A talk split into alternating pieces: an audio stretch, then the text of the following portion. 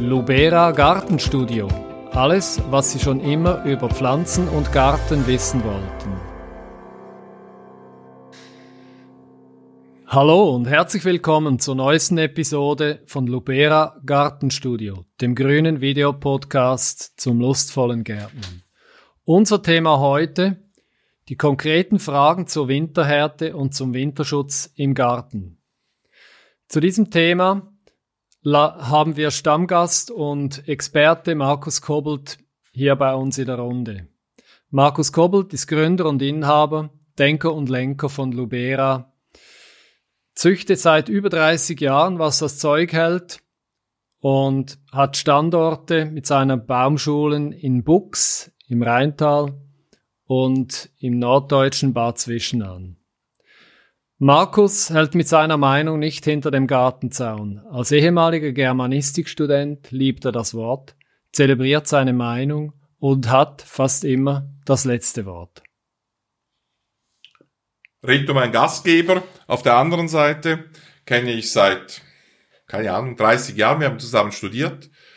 Obst- und Weinbau hieß das Studienfach damals. Wein trinken kann man studieren. Heute äh, beschränken wir uns aufs Wasser.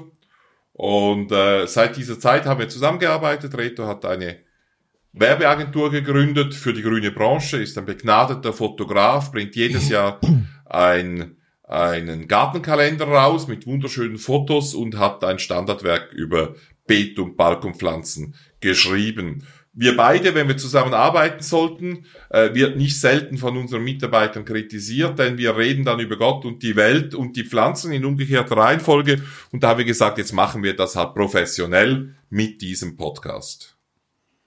Wunderbar, herzlichen Dank, Markus. Also zu den konkreten Fragen zur Winterhärte und zum Winterschutz im Garten. Äh, wie bitte muss ich meine Lieblingspflanzen über den Winter schützen? Was ist mit den Feigen, mit den Weinreben und mit den Rosen? Gartenforen und auch die Userfragen auf lubera.com sind voll von solchen Themen, die wir in dieser Folge zu beantworten suchen.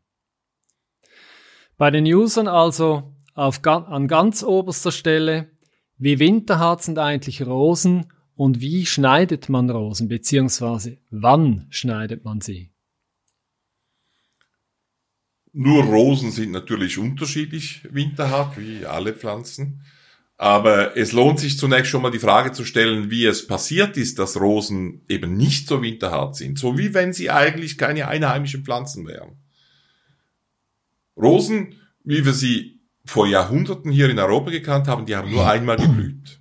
Denken Sie an das, äh, was wir im letzten Podcast erzählt haben, dass normale Pflanzen bei uns einmal blühen, fruchten, damit ist ihr Zeugs erledigt.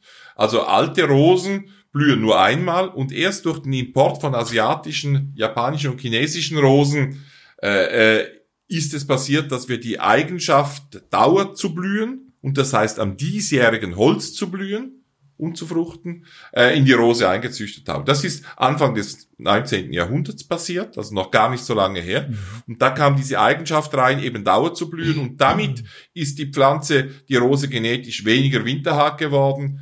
Nicht nur, weil diese asiatischen Rosen weniger winterhart waren, auch das ist der Fall, sondern auch, weil die Pflanze halt einfach mehr Kraft braucht im Herbst, wenn sie bis in den Herbst hinein blüht und entsprechend weniger Reserven auf die Seite legen kann für den Winter. Also man zahlt die, die Eigenschaft der modernen Losen, dass sie eigentlich durchblühen können, dass sie uns den ganzen Sommer erfreuen, dass sie nach dem ersten Flor, nach einer kurzen Pause wieder durchstarten, wenn man die Kultur richtig macht, äh, äh, dafür zahlen wir einen Preis und das ist unter anderem eine etwas schwächere Winterhärte. Äh, das ist mal Fakt, dann hat man versucht, diese Winterhärte zu verbessern, indem man äh, Unterlagen gezüchtet hat, Wurzelteile, auf die die Rosen veredelt werden, äh, wo sie dann eben äh, winterha winterhärter sind, besser äh, reagieren. Man hat bei den äh, Rosenunterlagen vor allem darauf geschaut, dass sie eben nicht empfindlich sind auf schnelle Temperaturschwankungen, weil das ist ja der Wurzelteil der Rosenpflanze, mhm. der ist im Boden. Und wenn der auf gutes Wetter sofort mit Wachstum reagiert, dann geht die Rose bei, bei der nächsten Kälte zurück. Also sind das Rosenunterlagen, die eben stabil sind und damit der Rose bei der Winterhärte helfen. Was kann man machen, um die Winterhärte der Rosen zu verbessern? Äh, das erste ist mal tief pflanzen. Ja, also, mhm. Wenn man im Süden ist, sieht man ja häufig Rosenpflanzen, wo, wo die Veredelungsstelle äh, deutlich über der Erde ist, wird eigentlich alles so gepflanzt und die sehen da auch nicht ein, warum sie sie tiefer pflanzen sollten. Häufig haben Gärtner und Hobbygärtner die Idee, man müsse Rosen aus irgendwelchen mythischen Gründen tief pflanzen. Nein, man muss sie nur tief pflanzen, die Veredelungsstelle muss nur darum in den Boden, weil es dann winterhärter ist. Es gibt keinen ja. anderen Grund. Ja. Und, äh, und also bei uns Tiefpflanzen so, dass die Veredelungsstelle immer möglichst tief im Boden ist. Und dann hat man eben auch in einem kalten Winter, in einem sehr kalten Winter, die Chance, dass zwar die oberirdischen Teile der Rose zurückfrieren, aber die unterirdischen Teile eigentlich problemlos äh, überleben. Es lohnt sich auch nach so einem kalten Winter zu warten. Mhm äh, zu warten äh, und ganz spät kann er plötzlich die Rose aus der Veredelungsstelle, wenn sie unterirdisch ist, noch austreiben und, äh, und damit die Rose rüber retten. Wir sehen beim Rosenabsatz immer wieder, meistens zweimal pro zehn Jahre, einmal pro zehn Jahre, so einen kalten Winter, wo es solche Schäden gibt. Ich meine, 12, 13 war so einer oder 11, 12, irgend sowas.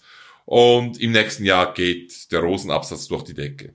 Und ich glaube, die meisten Rosen, die nachgepflanzt werden, die hätten nicht nachgepflanzt werden müssen, wenn man genügend, wenn man genügend Geduld gehabt genau. hätte und sie tief genug gepflanzt hätte. Ja. Dieses Tiefpflanzen kann man natürlich noch verbessern, indem man, wenn man wirklich in einem heiklen Ort äh, wohnt, wo es kalt wird ohne Schnee, mit Schnee ist es kein Problem, da haben wir eine Isolationsschicht, ja.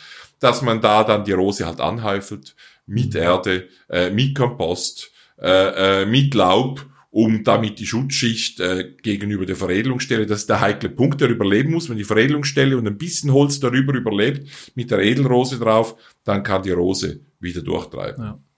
Jetzt dürften nicht wenige Gartenfreunde ja den Eindruck haben, dass zum Beispiel großblütige Edelrosen weniger resistent sind, äh, weniger winterhart sind als zum Beispiel die, die klassischen Floribunda oder die Ökorosen. Gibt es hier Zusammenhänge oder kann man, kann man etwas Allgemeines über die, die, diese Problematik sagen?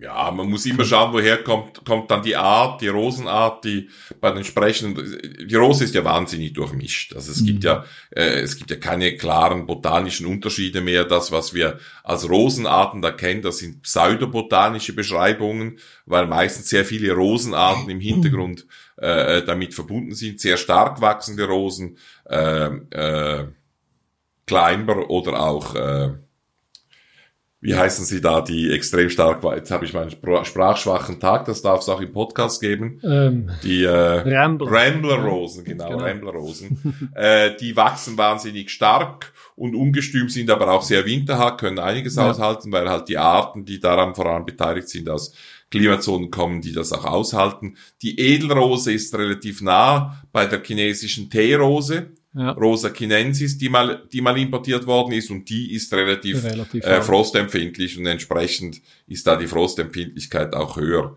Äh, trotzdem äh, ist die Winterhärte, glaube ich, heute relativ gut entwickelt. Das passiert nicht jedes zweite, auch nicht jedes dritte Jahr. Ebenso, sagen wir, einmal in zehn Jahren, wo man mit Schäden rechnen muss. Wenn man aber tief gepflanzt hat und diese Vorsichtsmaßnahmen ergriffen hat, kommt man schon weit. Dann gibt's noch zwei weitere Maßnahmen äh, die wichtig sind. Die erste ist im zweiten Halbjahr spätestens nach Ende Juli äh, nicht mehr düngen. Ja. Also ich meine, wenn ich die Rose halt spät noch dünge und sie, sie kommt im Herbst nicht zur Ruhe, dann, äh, dann ja, dann selber dann schuld. Ist die Rose oder man selber schuld oder der, der Rosenkultivateur, die Rose kann ja leider nicht so viel dafür. Die hat ich, nein, die Rose hat natürlich den Rosenkultivateur ver verführt äh, äh, ihr nochmals Dünger zu geben, um noch länger die Blüte und den Duft genießen zu können. Von daher ist die Rose nicht, nicht ganz unschuldig. Und das zweite ist, Rosen werden ja wahnsinnig gerne geschnitten. Mhm. Jetzt habe ich gegen den Sommerschnitt noch gar nichts. Ein Sommerschnitt einer Rose, auch ein relativ radikaler, den propagiere ich immer, weil es viel einfacher ist, im Herbst schöne Rosen zu haben, wenn ich den im Sommer, im Juli nach dem ersten Flor nochmals Gas gebe. Ja. Gas gebe, indem ich sie um ein Drittel, um die Hälfte, um zwei Drittel zurückschneide und äh, Gas gebe ich, indem ich ihnen auch noch was Dünger gebe. Aber nachher darf ich das nicht mehr machen, weil ja. sonst die Rose einfach zur Unzeit äh, Volumen produziert, Nährstoffe braucht und eben nachher nicht in der Lage ist, äh, Nährstoffe in genügendem Maße einzulagern. Und die zweite Maßnahme, äh, die auch wichtig ist, im Frühling schneiden und nicht im Herbst. Ja. Es ist fast nicht auszurotten. Frühling ist ein dehnbarer Begriff. Wann im Frühling? Bevor die Rosen, also mir ist es auch gleich, die zu, zu, zu schneiden, wenn sie schon ein bisschen startet. Das schadet Ja. nichts. Am Ja. besten ist, wenn die, die Knospen schwellen. Weil dann sehe ich auch gut, das ist ein Trieb, der eher vertrocknet ist, den kann ich Mhm. wegschneiden. Das ist erfroren, kann ich wegschneiden. Oh, da beginnt es zu wachsen, dann kann ich genau über eine wachsende oder Mhm. langsam sich entwickelnde Knospe schneiden und kann also viel gezielter tief zurückschneiden, Ja. als wenn ich es blind tue. Und das heißt, irgendwie in unserem Klima hier in der Schweiz, Mitteleuropa bis Norddeutschland, ich sage am besten Ende Februar. Ja. Also, Also doch noch relativ früh. Ich habe irgendwie im Hinterkopf ähm, einen Hinweis zur Forsythienblüte sei eigentlich ein idealer Phänologisch, Zeitpunkt. ja. Phänologisch, ja. Ja. Das Ja, wäre ja kann dann sein. deut- deutlich später, ja, oder? ja, ja, Ja. So, so viel später. Ja, wie gesagt, da gibt es verschiedene Schulmeinungen, aber Ja. das Entscheidende ist nicht im Herbst. Es Okay. ist nicht auszurotten, dass die Leute im Herbst Rosen schneiden wollen. Ich kann das nicht mal in meiner eigenen Familie gänzlich unter Kontrolle bringen. Auch meine Frau möchte im Herbst die Rosen schneiden. Die möchte alle auf der gleichen Höhe haben. Wir sind alles ordentliche Schweizer, Deutsche, Österreicher. Äh, und, äh, und der Garten muss doch im Herbst in Ordnung gebracht sein und dann werden die geschnitten. Aber was machen wir, wenn wir sie schneiden? Mhm. Wir schneiden erstens meistens noch grüne Organe weg, weil es wird immer früher aufgeräumt. Die Leute, wenn es im Oktober kein schönes Wetter ist, wollen sie den Garten schon Ja. aufräumen. Dann Ja. schneidet man grüne Organe weg. Die Pflanze hat nicht die Möglichkeit, die, die, die, die Mineralstoffe aus den Blättern zurückzuziehen und als, als Reservestoffe zu benutzen, damit ihren Pflanzensaft zu verdicken und damit den auch resistenter gegen Frost zu halten. Diese Möglichkeit hat sie dann nicht oder weniger.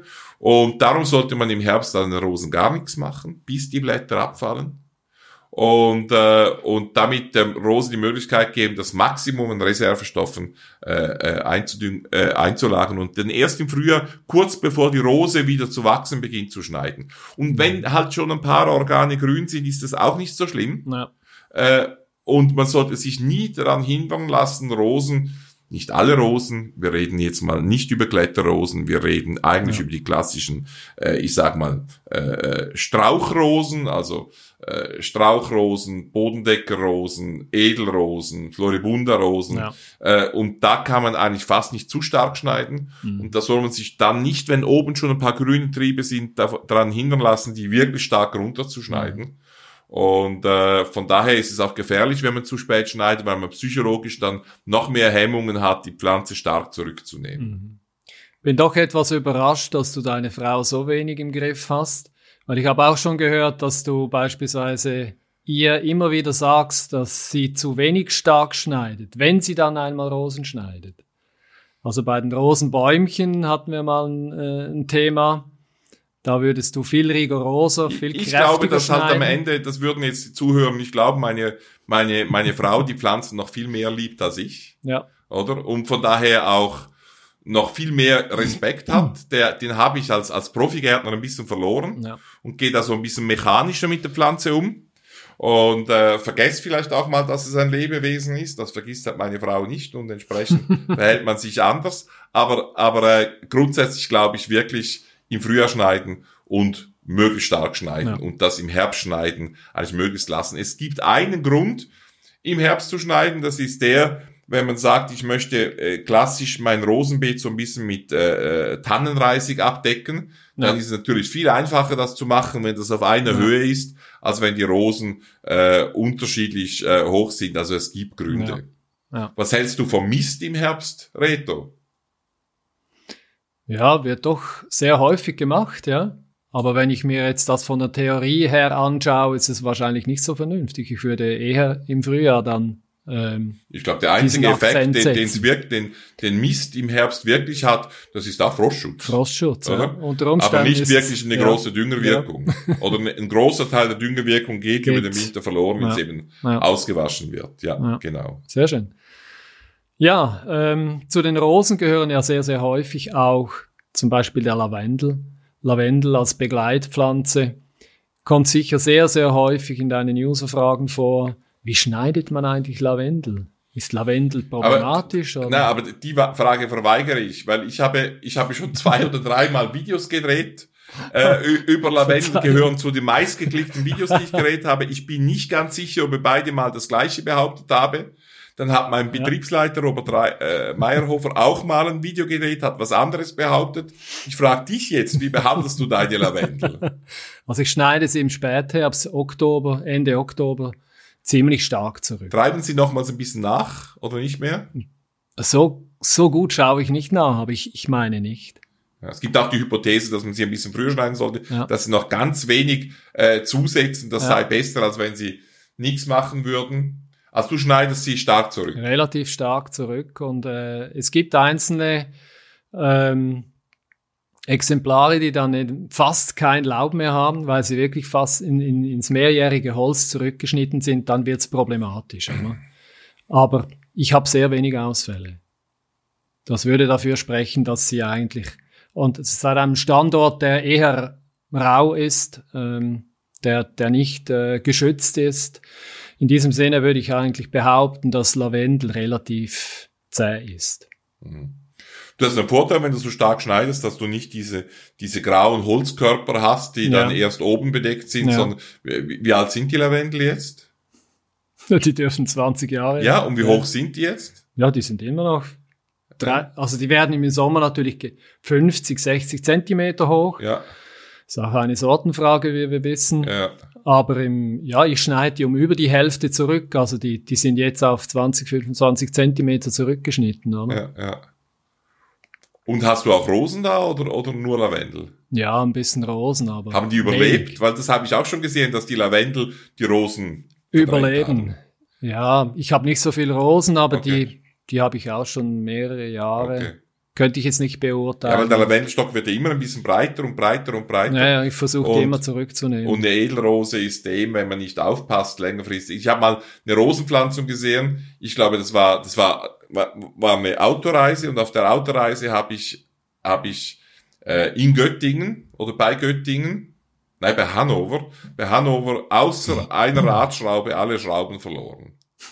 Und ich habe es überlebt, äh, noch gemerkt, morgen kam der, der ADAC und, und hat mir dann gesagt, weil ich wusste nicht, was wirklich los war, außer dass es das Auto sehr, ja, so ist das, sehr holprig gefahren ist. Und ja. dann bin ich raus in ein Hotel rein und bei dem Hotel gab es ein, ein, ein, ein Lavendelbeet, wo nur noch die Lavendel da waren, die Rosen ja. wurden gänzlich verdrängt. Das kann mich noch erinnern. Da habe ich gleich einen Artikel darüber geschrieben, wie gefährlich okay. Lavendel für Rosen für Rosen sei. von wegen Begleitpflanzen. Ne? Ja, und von wegen heikel im Winter.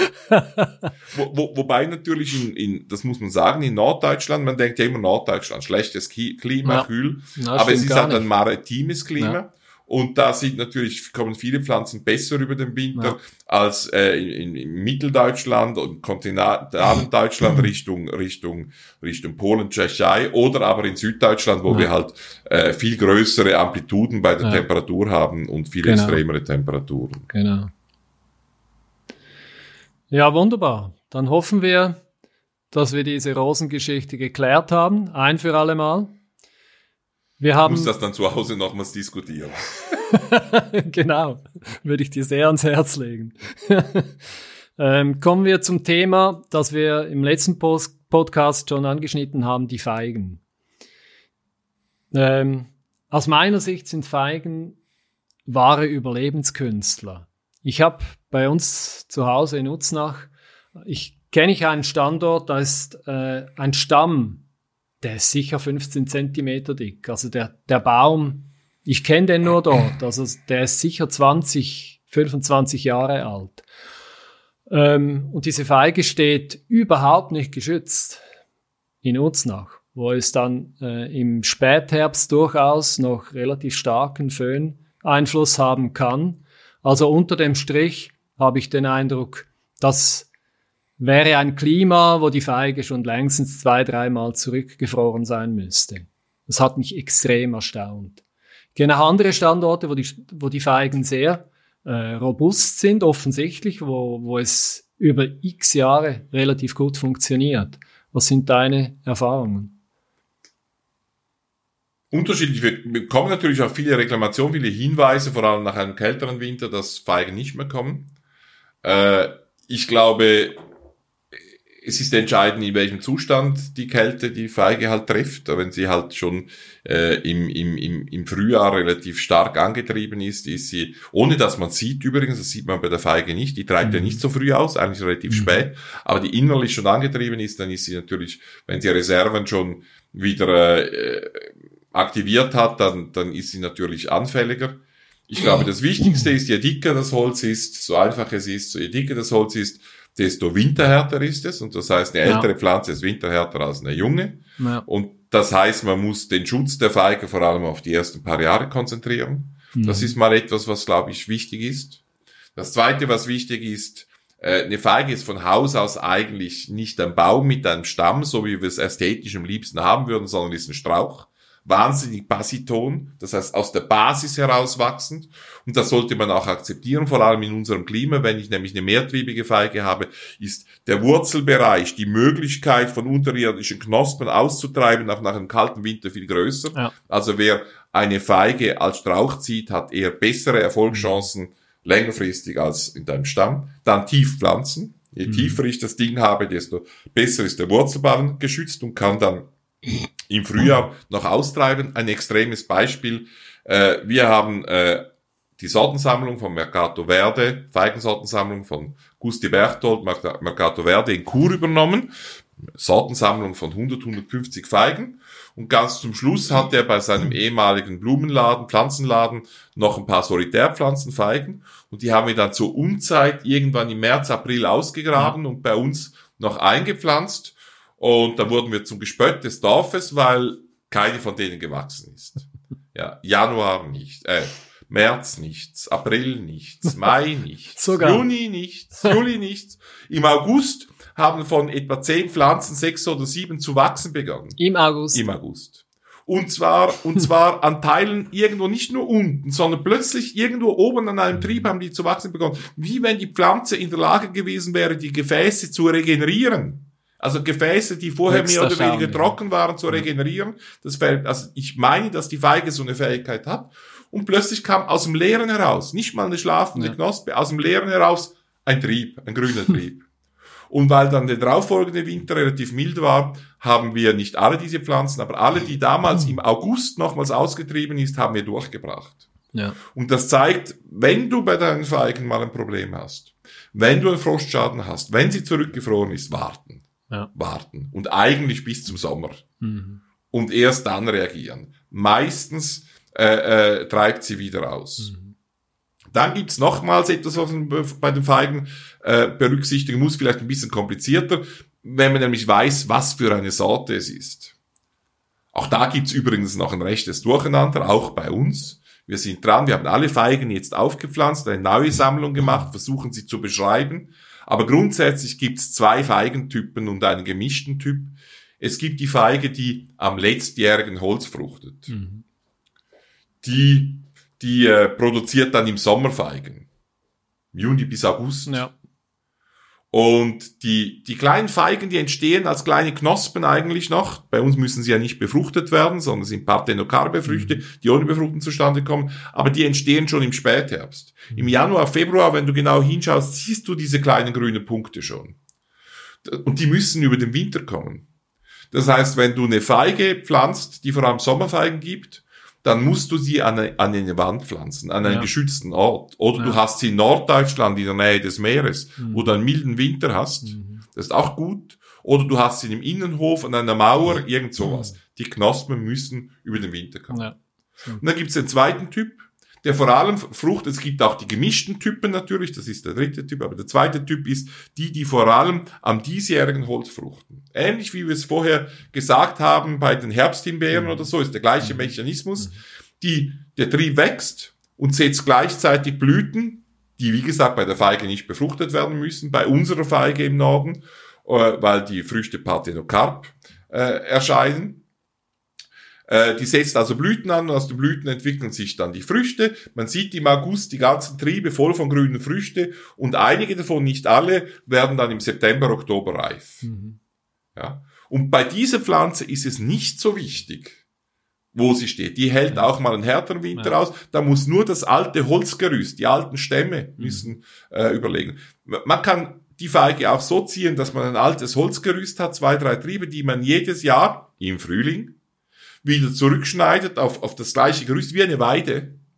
Und darauf entstehen dann die neuen Triebe und die machen dann in der zweiten Hälfte der Vegetation, also schon vorher, die beginnen im Juni, Juli schon, Früchte anzusetzen und die besten werden nachher im September reif. So eine Sorte, die zwar auch Frühlingsfeigen machen muss, aber sehr gute Herbstfeigen produziert, ist zum Beispiel Peretta. Ja. Wir machen jetzt sogar einen Versuch bei uns in der Versuchsanlage in unserer Züchtungsabteilung, dass wir etwa 30 Sorten testen, dass wir eigentlich nur den Wurzelstock lassen und wir schneiden die jedes Jahr Boden eben zurück und, und schauen mal, ob die Früchte an den Trieben, die dann entstehen, ohne dass man einen Holzkörper hat, nur den Wurzelstock, ob die dann wirklich mhm. reif werden. Das ist die mhm. extreme Lösung. Ich würde den Leuten äh, empfehlen, so ein, zwei, drei Triebe zu haben, die man wie eine Weide jedes ja. Jahr wieder zurückschneidet. Ja.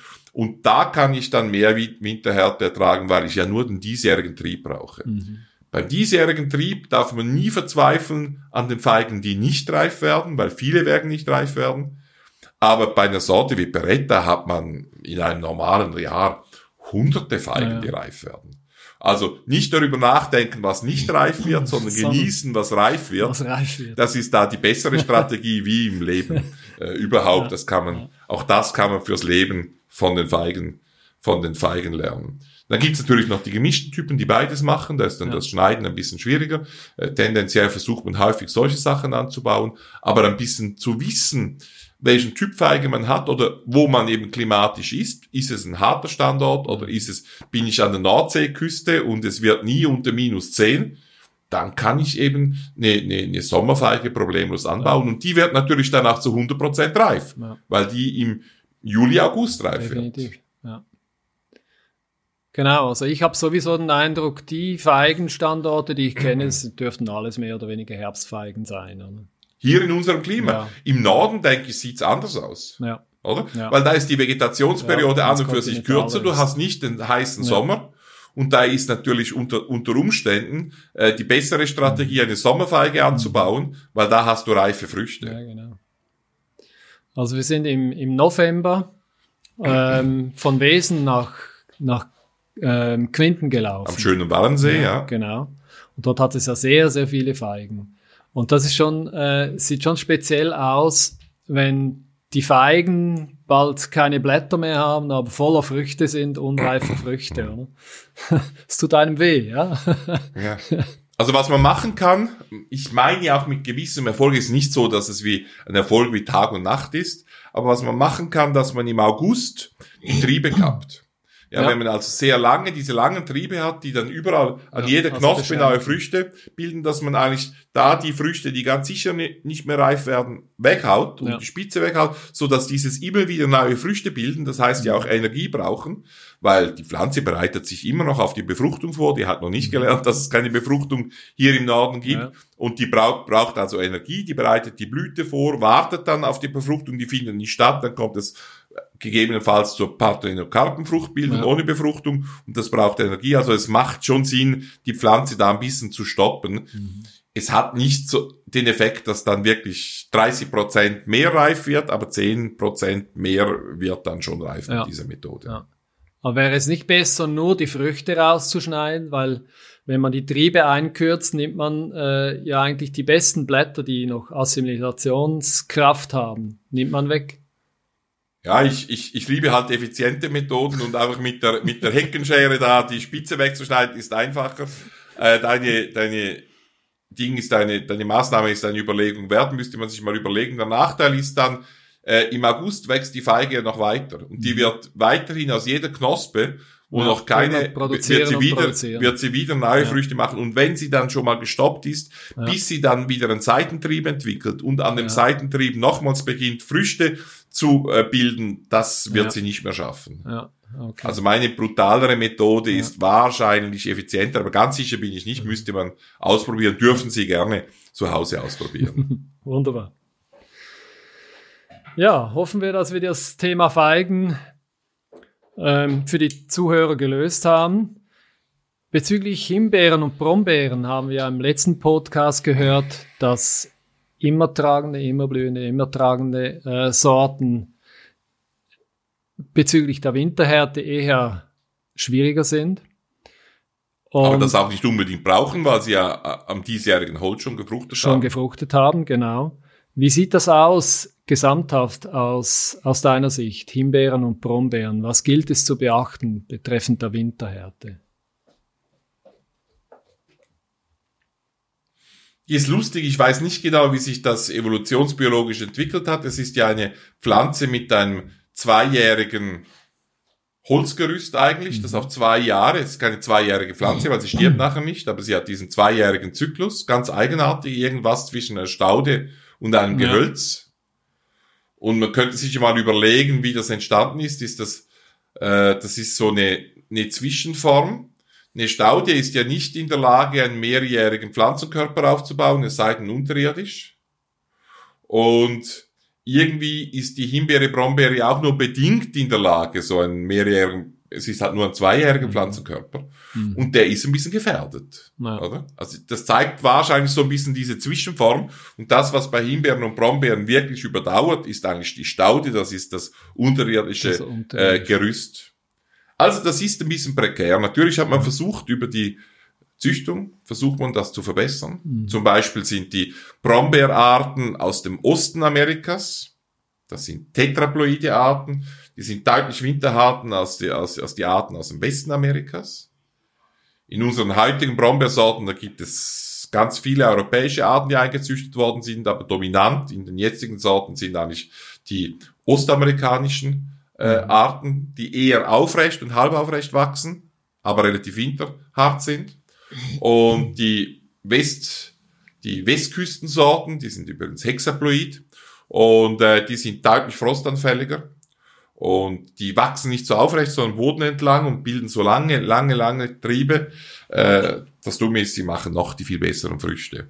Also züchterisch ist die Herausforderung, das zusammenzubringen. Das ist eine der Aufgaben, die wir, die wir versuchen bei uns in der Brombeerzüchtung in den nächsten 10, 20 Jahren äh, zu lösen, mit Freuden zusammen, mit anderen Züchtern selbstverständlich zusammen, aufbauend auf der Arbeit von anderen Züchtern. Und äh, da müssen wir dann wieder schauen, dass die Winterhärte äh, erhalten bleibt. Diese Arten, die, die, diese Westküstenarten, die diese langen Triebe machen, die wachsen eigentlich den Boden entlang. Und das ist natürlich auch eine Methode des Winterschutzes, oder? Ja.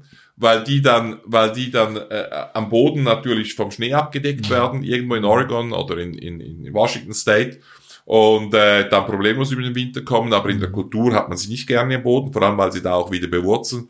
Und äh, entsprechend äh, müssen wir halt versuchen, halbaufrechte Arten äh, zu züchten, die die Vorteile beider der Tetraploiden und der Hexaploiden Himbeeren aus der Ost- und von der Westküste zusammen mit europäischen Arten verbinden. Was kann man machen? Also damit die Erklärung, dass, dass Himbeeren und Brombeeren so ganz unproblematisch nicht sind, das liegt in der Natur der Sache mit diesem, mit diesem unstabilen, eben nicht ewigen Holzgerüst. Und äh, was kann man machen, um das zu verbessern, neben der Züchtung, neben der Sortenwahl?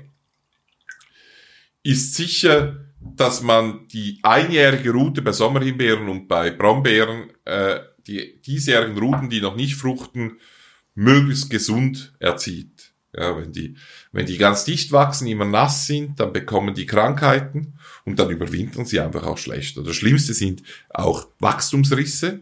Das ja. heißt, sind meistens so vertikale Risse und da sitzen dann die Krankheiten und der Frost und die Kälte und das Wasser rein und im Frühjahr treibt dann die Route noch so ein bisschen aus, aber so einen richtigen Ertrag gibt's nicht. Gut, der Praktiker dürfte das eigentlich nicht wirklich sehen, diese Wachstumsrisse, oder?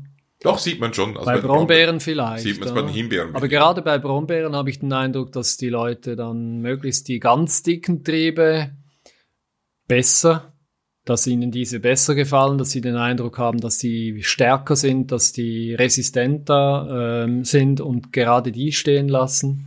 Ja, ich denke, das ist dann, wir haben alle das Gefühl, mehr gibt mehr. Und dann nimmt man halt die dicken. Und äh, ich wollte gerade sagen, darum bin ich so beliebt, aber das, das passt jetzt gar nicht. Ist ja ein Podcast und ein weg, Videocast, ja, genau. genau.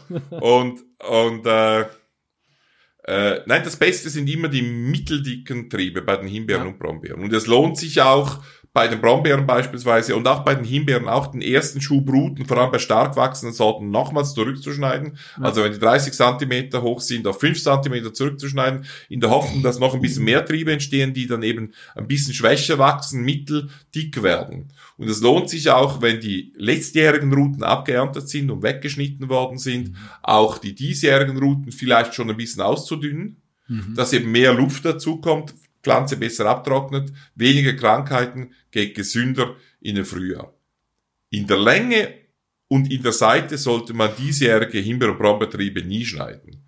Das heißt, immer im August, Juli, August bekommen die Hobbygärtner und die Gärtner auch Panik. Gartenbauer sind die schlimmsten, weil die wollen ja immer für ihre guten ordentliche Gärten bekommen die Panik, weil halt die Brombeerruten drei Meter hoch sind ja. und die Himbeerruten dreieinhalb Meter und das sieht so unordentlich raus, mhm. wenn die nach rechts und links, würden alle nach rechts gehen, könnte man es noch akzeptieren, genau. aber die genau. gehen ja nach rechts Geht und nach links.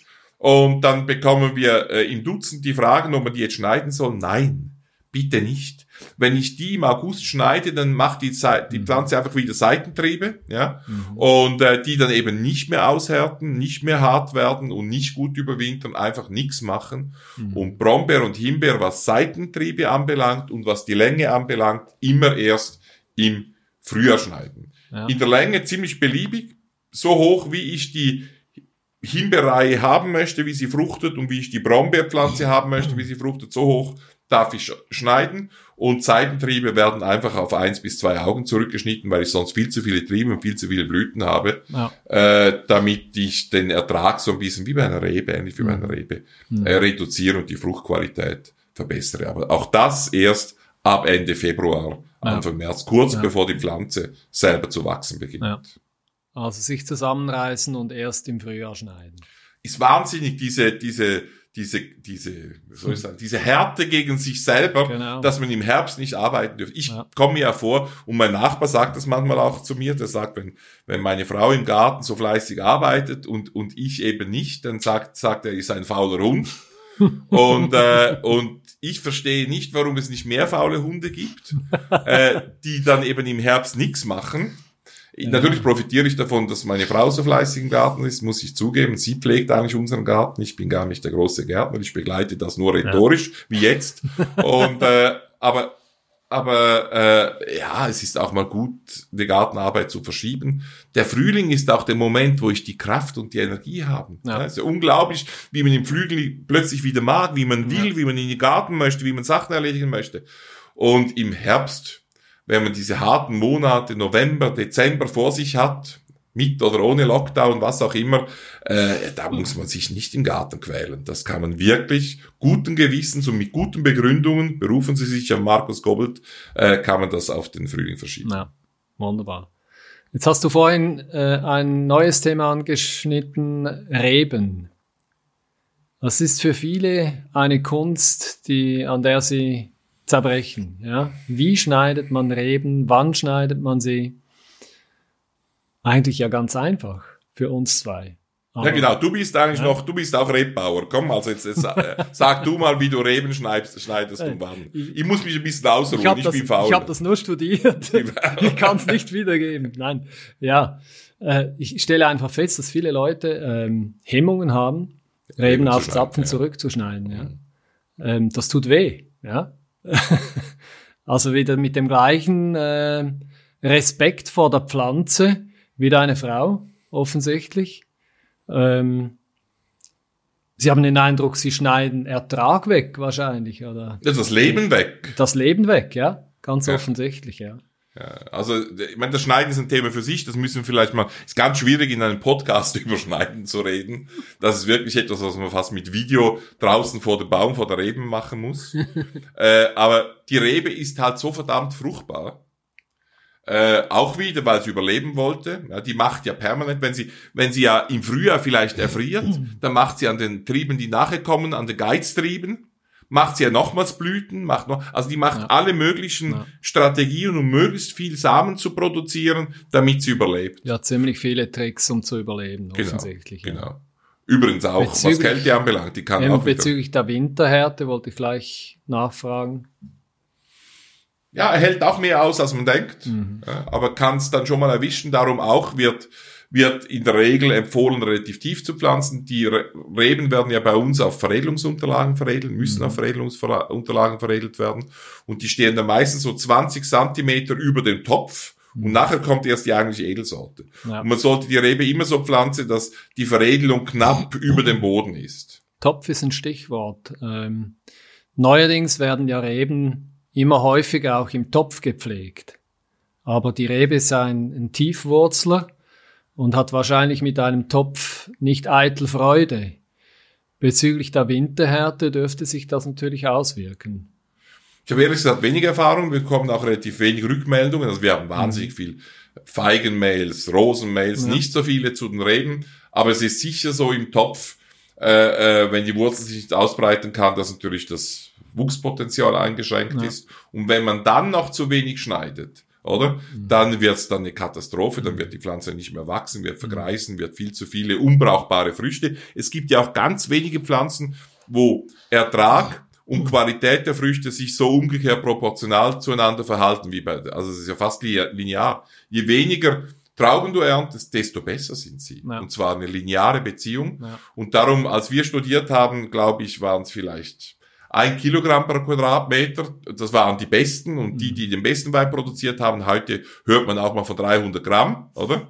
Weil der Wein nochmals besser ja. wird, weil die Traube nochmals süßer wird, ja. weil die Inhaltsstoffe nochmals mehr werden und das kann man nicht, nicht, nicht, nicht zu viel auch den Hobbygärtnern sagen, die äh, Reben zu Hause haben. Reben schneidet man eben auch, schaut die, die Rebbergerei, die werden nicht im Herbst geschnitten.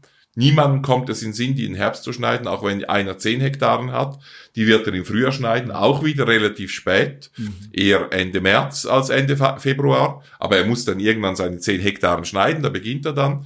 Und Reben werden stark geschnitten. Das heißt, es wird eben nur wenig Holz an der Pflanze gelassen, um dann eben nur wenige Triebe entstehen zu lassen, die dann nur wenige Trauben produzieren, die aber wahnsinnig gut werden. Mhm. Ja? Äh, wenn man eine Streckererziehung macht oder, oder eine eine Stickelrebenerziehung, also eine, eine Pflanze an einem Pfahl, blöd gesagt, dann lässt man am Stamm nur eins bis zwei Triebe mit drei bis vier Augen stehen, alles andere geht weg. Mhm. Und das reicht bei weitem, wenn man eine Spalierrebe hat, dann wird nur alle 30, 40 Zentimeter, bleibt ein, ein Zapfen stehen mit eins bis zwei Augen, alles andere muss weg. Und so radikal schneidet fast niemand mhm. seine Reben. Ja, die Angst ist so groß, ja. dass ein Spätfrost noch die letzten äh, Knospen kaputt macht. Ja? Genau, darum schneidet man ja so spät. Ja. Aber trotzdem kann man den Spätfrösten im Mai nicht ausweichen, mhm. nicht gänzlich, weil man muss vorher schneiden. Also die Gefahr besteht. Darum lässt man häufig, vor allem im Erwerbsanbau, könnte man im Garten auch vielleicht noch eine Reserve, eine, einen Reservetrieb stehen, der vielleicht überlebt, vielleicht ein kürzerer, vielleicht ein bisschen besser abgehärtet, den man dann noch hat. Und nach dem Frost, nach einem Frühlingsfrost geht man durch und schaut, was überlebt. Und dann hat man immer noch äh, die Trauben, die dann an den an den Geiztrieben entstehen. Ja. Oder? Das heißt, bei den erstens hast du manchmal noch versteckte Blütenknospen, die doch noch entstehen, mhm. und zweitens hast du dann an den Trieben, die die Feige geht, äh, die die Rebe geht normalerweise an den Spätfrösten nicht kaputt, mhm. sondern die frischen Austriebe sind kaputt und damit die, die Hauptblütenanlagen dieses Jahres, die schon im letzten Jahr angelegt worden sind. Aber auch die Rebe hat die Fähigkeit, am diesjährigen Trieb sofort Blüten anzusetzen. Ja. Und das sind die Seitentriebe der Haupttriebe, die sogenannten Geiztriebe, und dort entstehen Geiztrauben.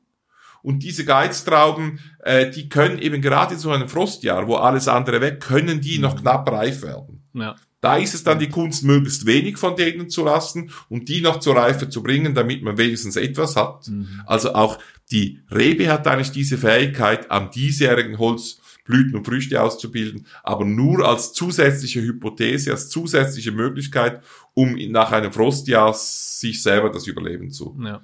zu garantieren.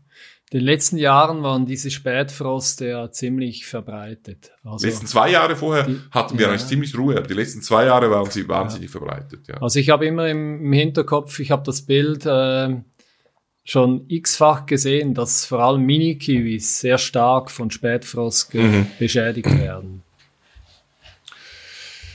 Ja, das ist, ich habe gesagt, an das Klima bei uns haben sich Pflanzen gewöhnt, die sich hier entwickelt haben und über die, über eine lange Zeit, tausende von Jahren oder einige hundert Jahre, was Züchtung und domestizierte Pflanzen anbelangt, sich an unser Klima gewöhnt haben. Wenn jetzt eine Pflanze aus einem anderen Klima kommt, dann hat sie halt ein bisschen Probleme oder ist halt die mhm. Überschneidung nicht hundertprozentig und das sind, das sind typische Schaden für Pflanzen aus kontinentalem Klima. Ja. In einem kontinentalen Klima, da muss man nur nach Ostdeutschland gehen oder nach nach Dresden gehen, Berlin äh, oder nach Warschau oder nach Stettin. Und äh, ich meine, da ist es Winter. Grundsätzlich hat auch ein bisschen geändert äh, durch die Klimaveränderung, aber das ist Winter. Und ziemlich schlagartig ist der Winter vorbei und dann wird es Frühjahr. Noch extremer ja. ist es in der Tundra, äh, aber aber da ist es wirklich extrem. Und und äh, die Pflanzen, die sind absolut winterhart. Mhm. In der Winterhärte, mhm. da passiert denen nichts. Minus 30 Grad, minus 35 Grad, die überleben alles aber die reagieren auf diese Frühlingssignale, beginnen sich aufs Frühjahr vorzubereiten, treiben aus und sind extrem empfindlich gegen diese Spätfröste, weil dort, ja. wo sie herkommen, da gibt's die fast nicht. Gibt's nicht. Oder? Ja. Und äh, gerade bei Mini-Kiwi ist es so, und das führt dann schon dazu, dass man in dem Jahr, auch da geht die Pflanze nicht kaputt, ganz selten, und äh, aber man hat in dem Jahr halt dann nur einen schlechten Ertrag. Meistens hat man die braunen Triebe dran, man kann warten, bis die abfallen oder selber wegnehmen und dann treibt die Pflanze etwa zwei Wochen später treibt sie wieder nach. Ja. Und äh, gibt dann einfach fast keine oder gar keine mhm. Früchte mhm. äh, in, in diesem Jahr. An den Nordpflanzen, wo man die, die, die äh, Frühlingsfröste gut kontrollieren kann, also nicht irgendwo ein, ein Loch, wo sich halt Kaltluft sammelt, mhm nicht irgendwo, wo so die Biese hinkommt, auch nicht irgendwo, wo man wahnsinnig viel Südsonne hat und nachher wird es in der Nacht kalt. Und vor allem ein Ort, wo man halt vielleicht wirklich die Gnade hat, im Winter, äh, im Frühling auch mal mit einem Leintuch oder so was Einfaches hinzugehen und abzudecken. Ja. Also in vielen Fällen reicht das, weil das ja. sind zwei, drei Grad, die man damit holt. Ich bin ein Gegner von diesen wahnsinnigen Installationen und, und wir werden später darauf kommen, äh, äh, Glashäusern, die da im Garten gebaut werden, um die wertvollen Pflanzen zu schützen. Aber ein Leintuch tut's meistens äh, am richtigen Abend über die Pflanzen geworfen ja. und, und es macht halt diesen Unterschied aus. Ja. Wunderbar. Ja, wir hatten im letzten Podcast, Episode Nummer eins ja eingehend über Zitrus gesprochen. Ja wie Zitrus am besten überwintert werden. Jetzt stellt sich natürlich die Frage, ähm, ob du hierzu noch etwas sagen möchtest oder ob wir zu deiner Überraschungspflanze kommen wollen. Genau, wir haben nämlich gerade auf die Uhr geschaut. Mhm. Ich weiß nicht genau, ich habe vergessen, wann wir begonnen haben. Weißt du noch, wann wir begonnen haben? Etwa um 4 Uhr. Um 4 Uhr ungefähr, ja, dann ja, ist es noch nicht so schlimm. Also dann sind wir, Müsst, sind wir, sind wir müsste noch in der Range. Müsste noch drin sein. Also über Zitruspflanzen haben wir im letzten Podcast schon einiges geredet. Wir haben damals gesagt, es gibt die absolut winterharten Zitruspflanzen, vor allem äh, äh, äh, Poncirus trifoliata. Genau. Dann gibt es einige Arten, auch aus China, Ichangensis, die auch eine gute Winterhärte hat, bis minus 12.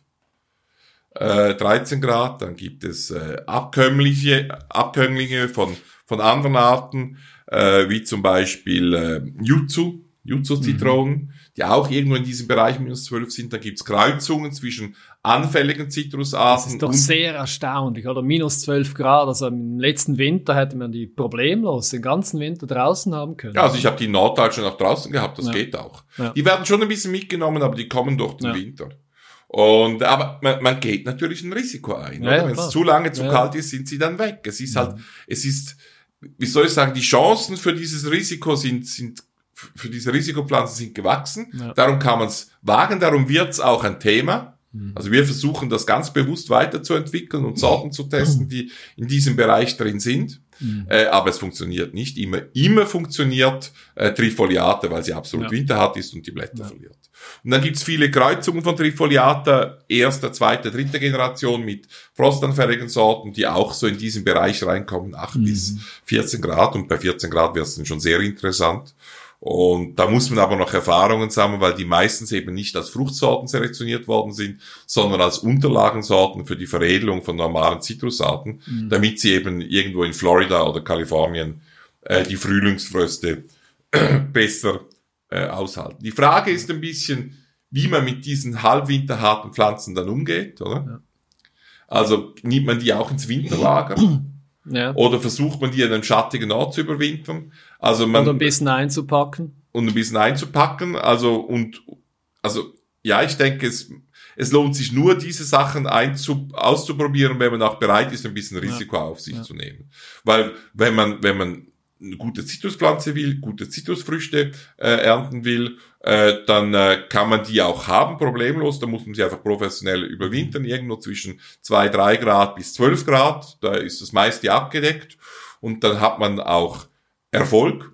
Und ich denke, diese halbwinterharten Sachen, die machen nur Sinn, wenn man auch ein bisschen Risikobewusstsein hat und ja. das dann auch ausprobiert. Mhm. Wenn ich die dann auch ins Winterlager stelle, ist es eigentlich fast schade, oder?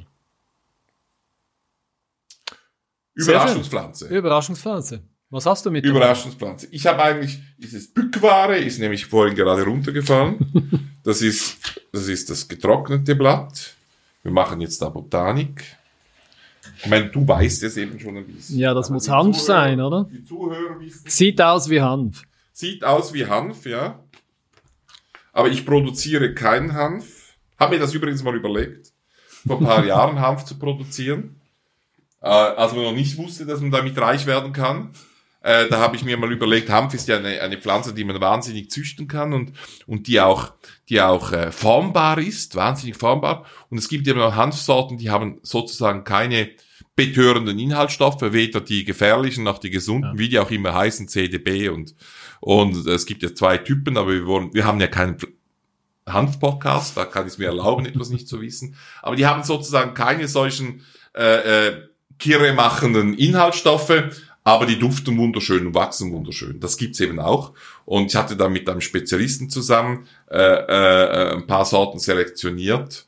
Aber wir haben dann entschieden, mein Sohn kam gerade in die Pubertät und äh, war natürlich ein Hanf nicht uninteressiert. Und da habe ich dann gedacht, es ist vielleicht nicht das Beste, wenn ich jetzt Hanf professionell anbaue und äh, mit meinem Sohn dann darüber diskutieren, wie sinnvoll es ist, Cannabis zu konsumieren.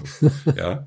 Ah, also, die Überraschungspflanze ist eben nicht Cannabis. Nimm sie mal in die Hand hier. Ja, schaust dir mal an. Eins, zwei, drei, vier, fünf, sechs, sieben, siebenfingerige, also fünffingerige ist es nicht, sind siebenfingerige äh, Blätter, wunderschön aussehen. Jetzt natürlich kurz vor der Herbst, äh, Herbstfärbung, das heißt nicht mehr so schön. Die Pflanze stand im Gewächshaus, ist aber winterhart. Und äh, wir machen jetzt einen Selbstversuch. Wenn wir dann high sind, äh, ich weiß nicht, ob wir den Podcast dann zu Ende führen oder der wird dann zwei, drei Stunden lang. Also das Ding hat Stacheln, ne? Ja. Also so. Sieht Richtung, man an den Adern Richtung Himbeeren, oder? Genau. Jetzt isst man. Kann man das essen? Ja. Probier mal. Ein bisschen dran herumkauen. Hey. Wahnsinn. Was also, ist Wahnsinn? Musst du die, die sehen das ja nicht Überraschend alle. süß, hä? Ja. Also unglaublich. Das Süßblatt, das ist eine, du hast recht, eine Himbeere, eine Rubusart, Rubus Chingi aus China. Rubus Chingi. Chingi. Und äh, die produziert wahnsinnig süße Blätter, die, Wahnsinn. die äh, auch viele, was gibt's da für Süßpflanzen, die in den letzten Jahren angebaut worden sind, da die ja, verehrte Gartenfreunde, wir haben bereits wieder über eine Stunde wertvollen Gartenzeit verschwendet. Es reicht. Kann, äh, äh, äh, auch Pflanzensaft rausgewinnen oder man kann sie trocknen und dann in den Tee hineingeben. Also es ist wirklich überraschend. Es ist fast schon ekelhaft, wie süß das ja, ist, oder? Ist extrem süß. Ja. Ist eigentlich wirklich ja. zu süß, äh, wenn man das wahrnimmt. Aber es sind ja alte Blätter. Sind dann die, die jungen, frischen Triebe noch, noch stärker, oder? Ich habe das, das Gefühl gleich. Ich habe jetzt nicht so den Unterschied. Müsste man mal vergleichen, aber ich habe immer wieder probiert jetzt über die Vegetationsperiode. Und äh, auch wenn du hier mal vom Trockneten, da geht's einen Moment, da denkst du, es ist nichts mehr drin. Musst du mal vom getrockneten ein bisschen nehmen. Vom getrockneten Blatt.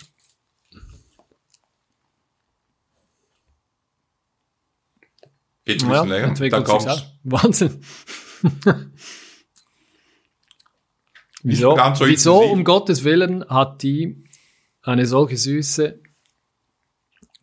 Habe ich, hab ich mir auch schon überlegt, noch keine Lösung gefunden. Wir kennen auch die Früchte noch nicht, weil man normalerweise, das ist eine Sommerhimbeere, die dann zweijährigen Routen trägt. Mhm. Und wir haben die jetzt immer wieder runtergeschnitten, weil wir die Triebe haben wollten. Ja. Möglichst viele Triebe werden nächstes Jahr mal sehen, wie sie fruchtet. Sie ist aber nicht bekannt für ihre guten Früchte, sondern für ihre süßen Blätter. Was, was ihnen die süßen Blätter geholfen haben. Es kann sein, dass diese Süßigkeit für die eine oder anderen, für den einen oder anderen Fraßfeind vielleicht sogar negativ ist. Keine Ahnung. Mhm. Irgendeinen Grund muss es geben.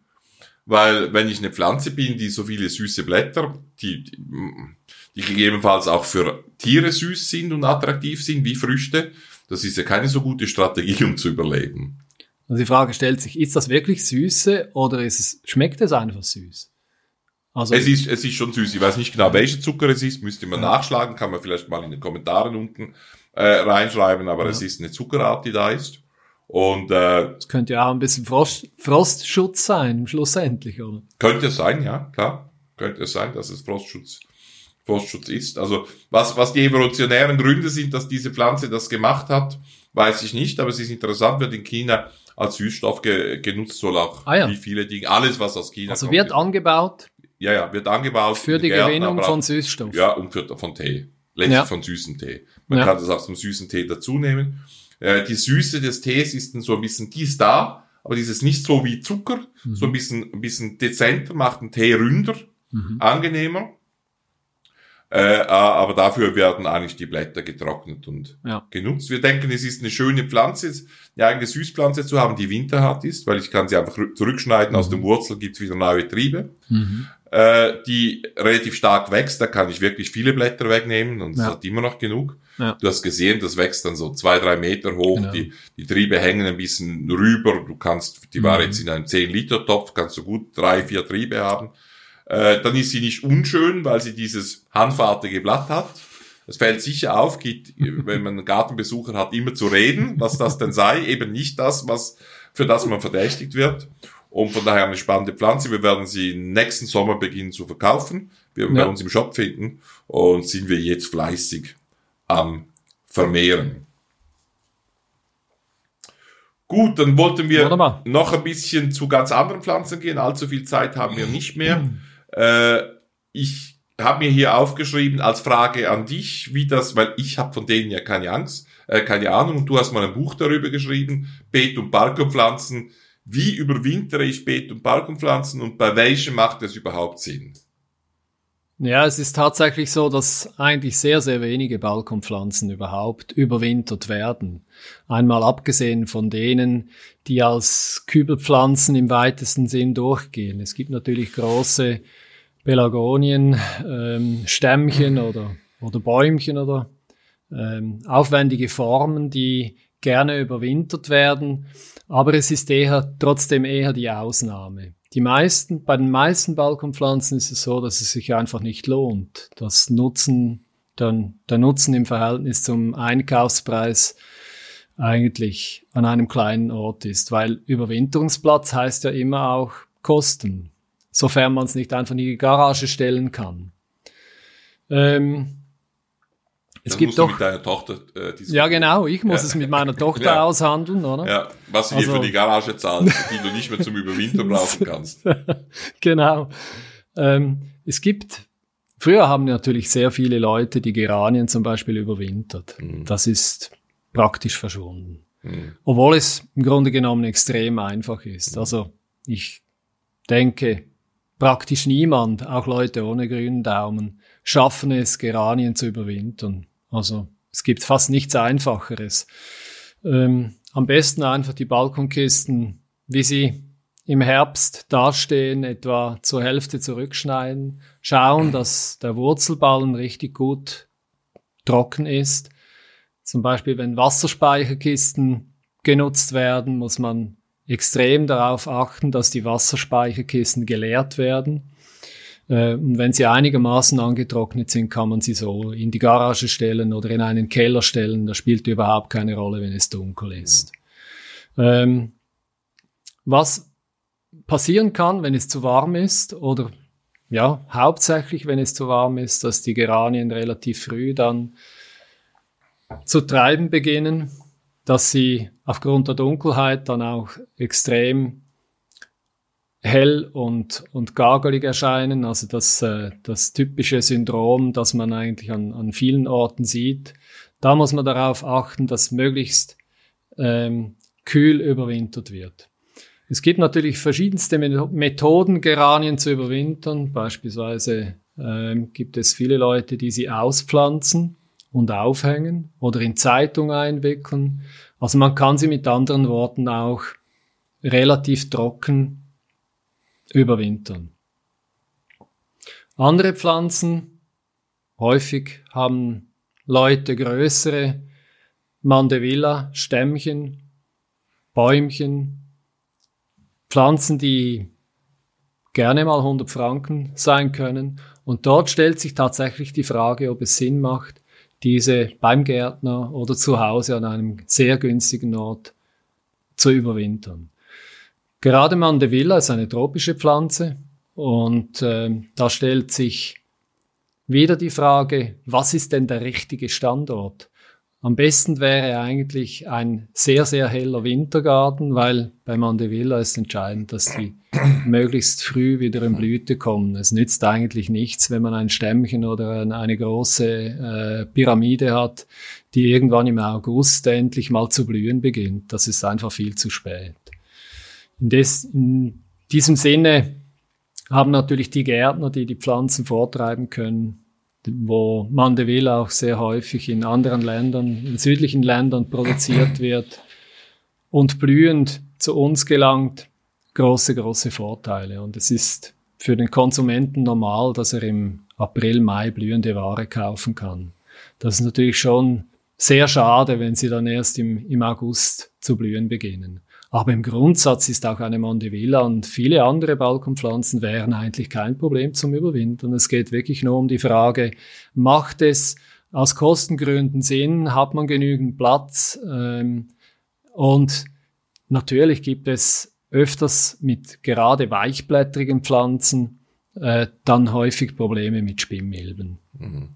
Das besiegelt dann doch nicht selten das Ende einer Pflanze, die man überwintern wollte.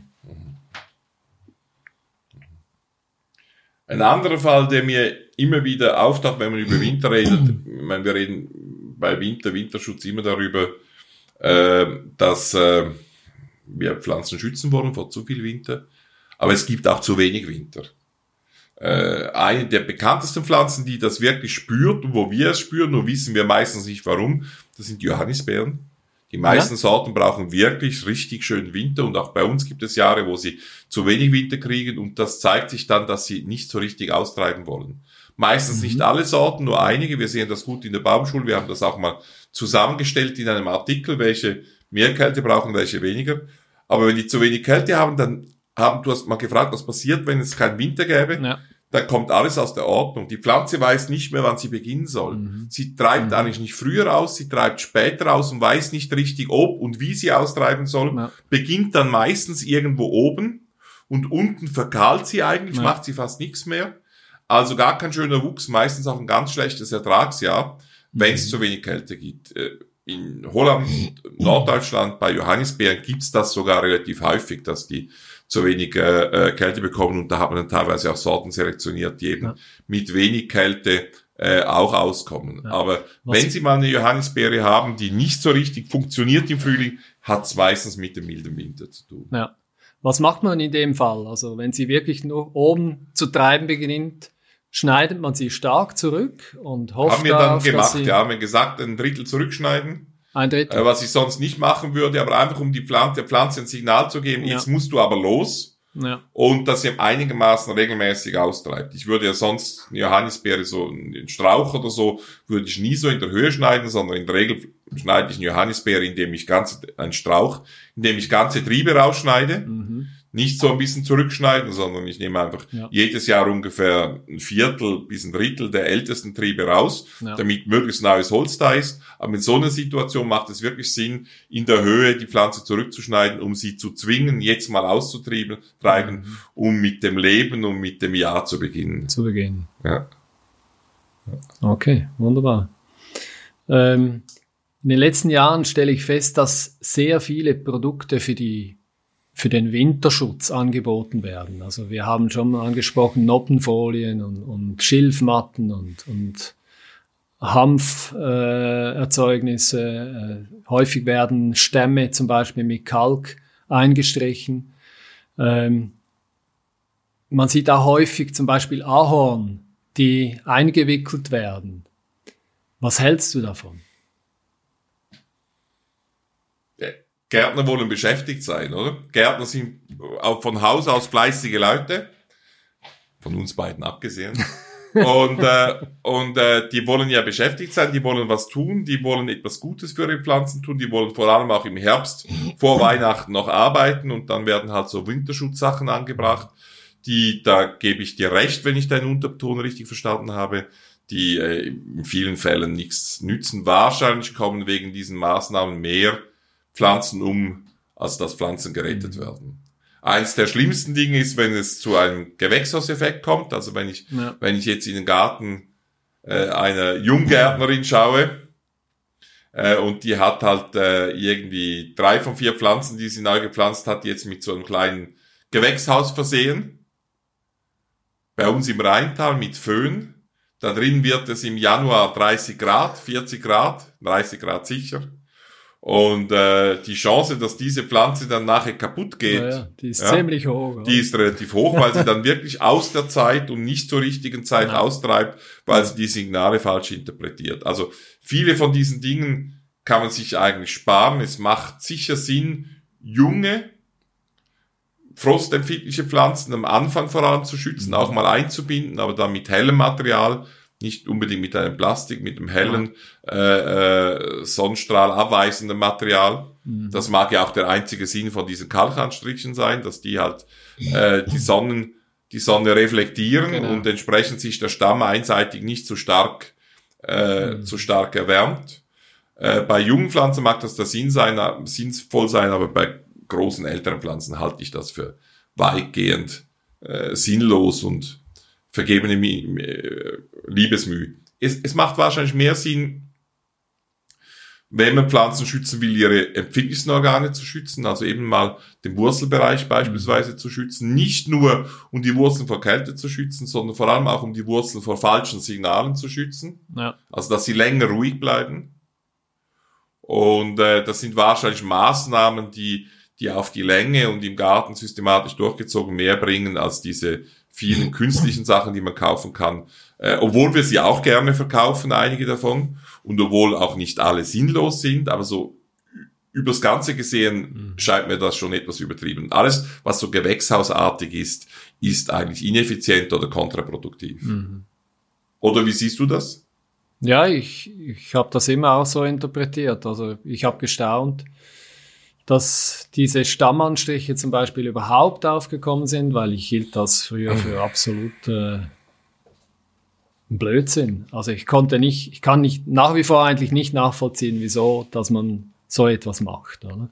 Auch mit der, dem Temperaturunterschied. Ich denke, ein guter Standort ist entscheidender als ähm, ein Kalkanstrich zu, zu einer Zeit, wo, wo ich den Eindruck habe, dass, dass da sehr, sehr geringe Unterschiede überhaupt entstehen können, was die, die Stammtemperatur betrifft. Also kann mir das schlecht vorstellen, dass das wirklich unter der Strich ähm, eine Hilfe darstellt. Ein, ein anderer Denkfehler, der, glaube ich, häufig vorkommt bei Gärtnern, auch bei professionellen Gärtnern, ist, dass wir, dass wir die Pflanzen vor der Kälte schützen wollen, aber die Sonne und die Wärme vergessen. Ja. Ja. Eigentlich wichtiger, im Großen und Ganzen ist der Schutz vor der Wärme und vor der Sonne im Winter Sonne. wichtiger als vor der Kälte. Ja.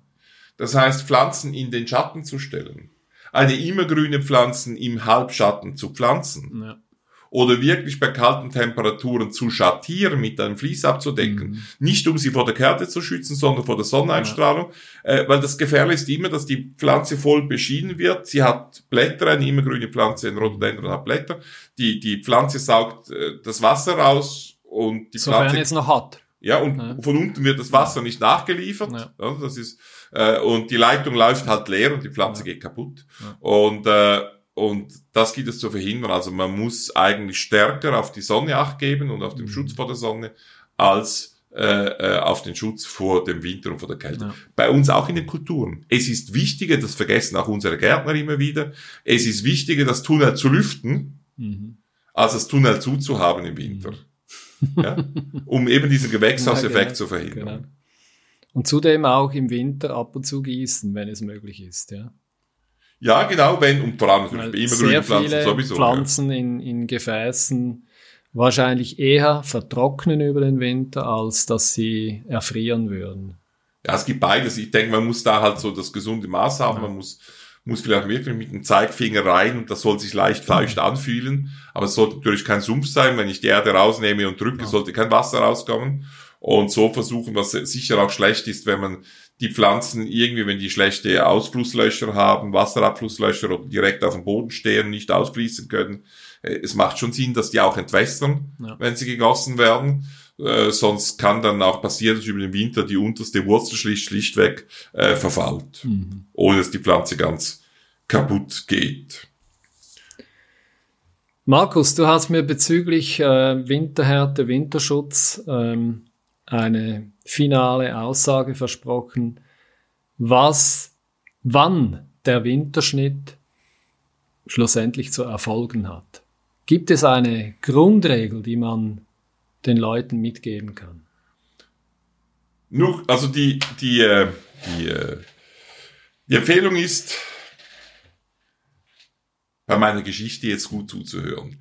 Äh, ich habe hab, äh, irgendwann meinen Beruf gewechselt. Ich habe vom Germanistikstudenten bin ich zum Obstbauern geworden und bin dann innerhalb von drei Monaten motiert zum Obstbauen. Ich musste den ganzen Winter lang einen großen Obstbaubetrieb schneiden. Der Chef hat mir gezeigt, wie es geht, mir und dem Lehrling. Dann ist er äh, in die militärische Weiterbildung gegangen. In der Schweiz, äh, er war Offizier, Major und ein super Lehrmeister und hat uns alleingelassen und wir mussten den ganzen Betrieb schneiden.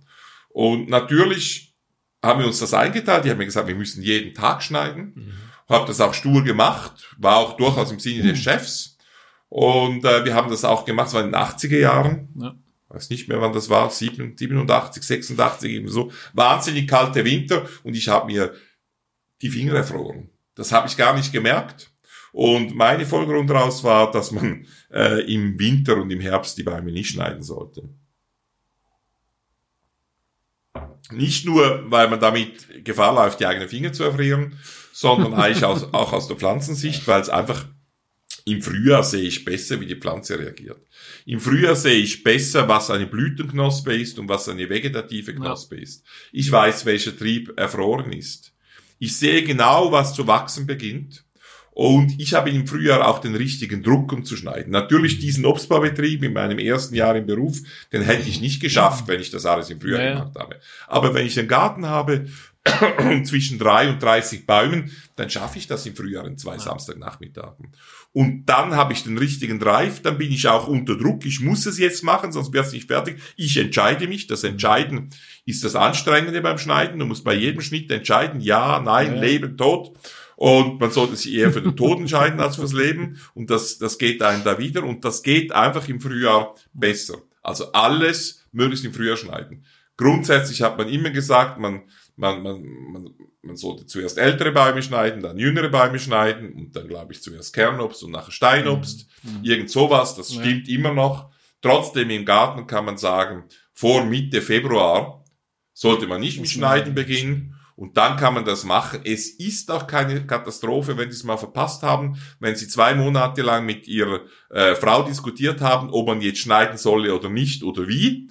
Und Sie sind zu keinem Schluss gekommen und dann irgendwann im April ist die Pflanze schon ziemlich grün und beginnt bald zu blühen, dann sagt sie zu ihm, jetzt ist es aber sowieso zu spät, du hast es wieder verpasst und ich sage zu ihm, jetzt kannst du immer noch schneiden. Es geht immer noch.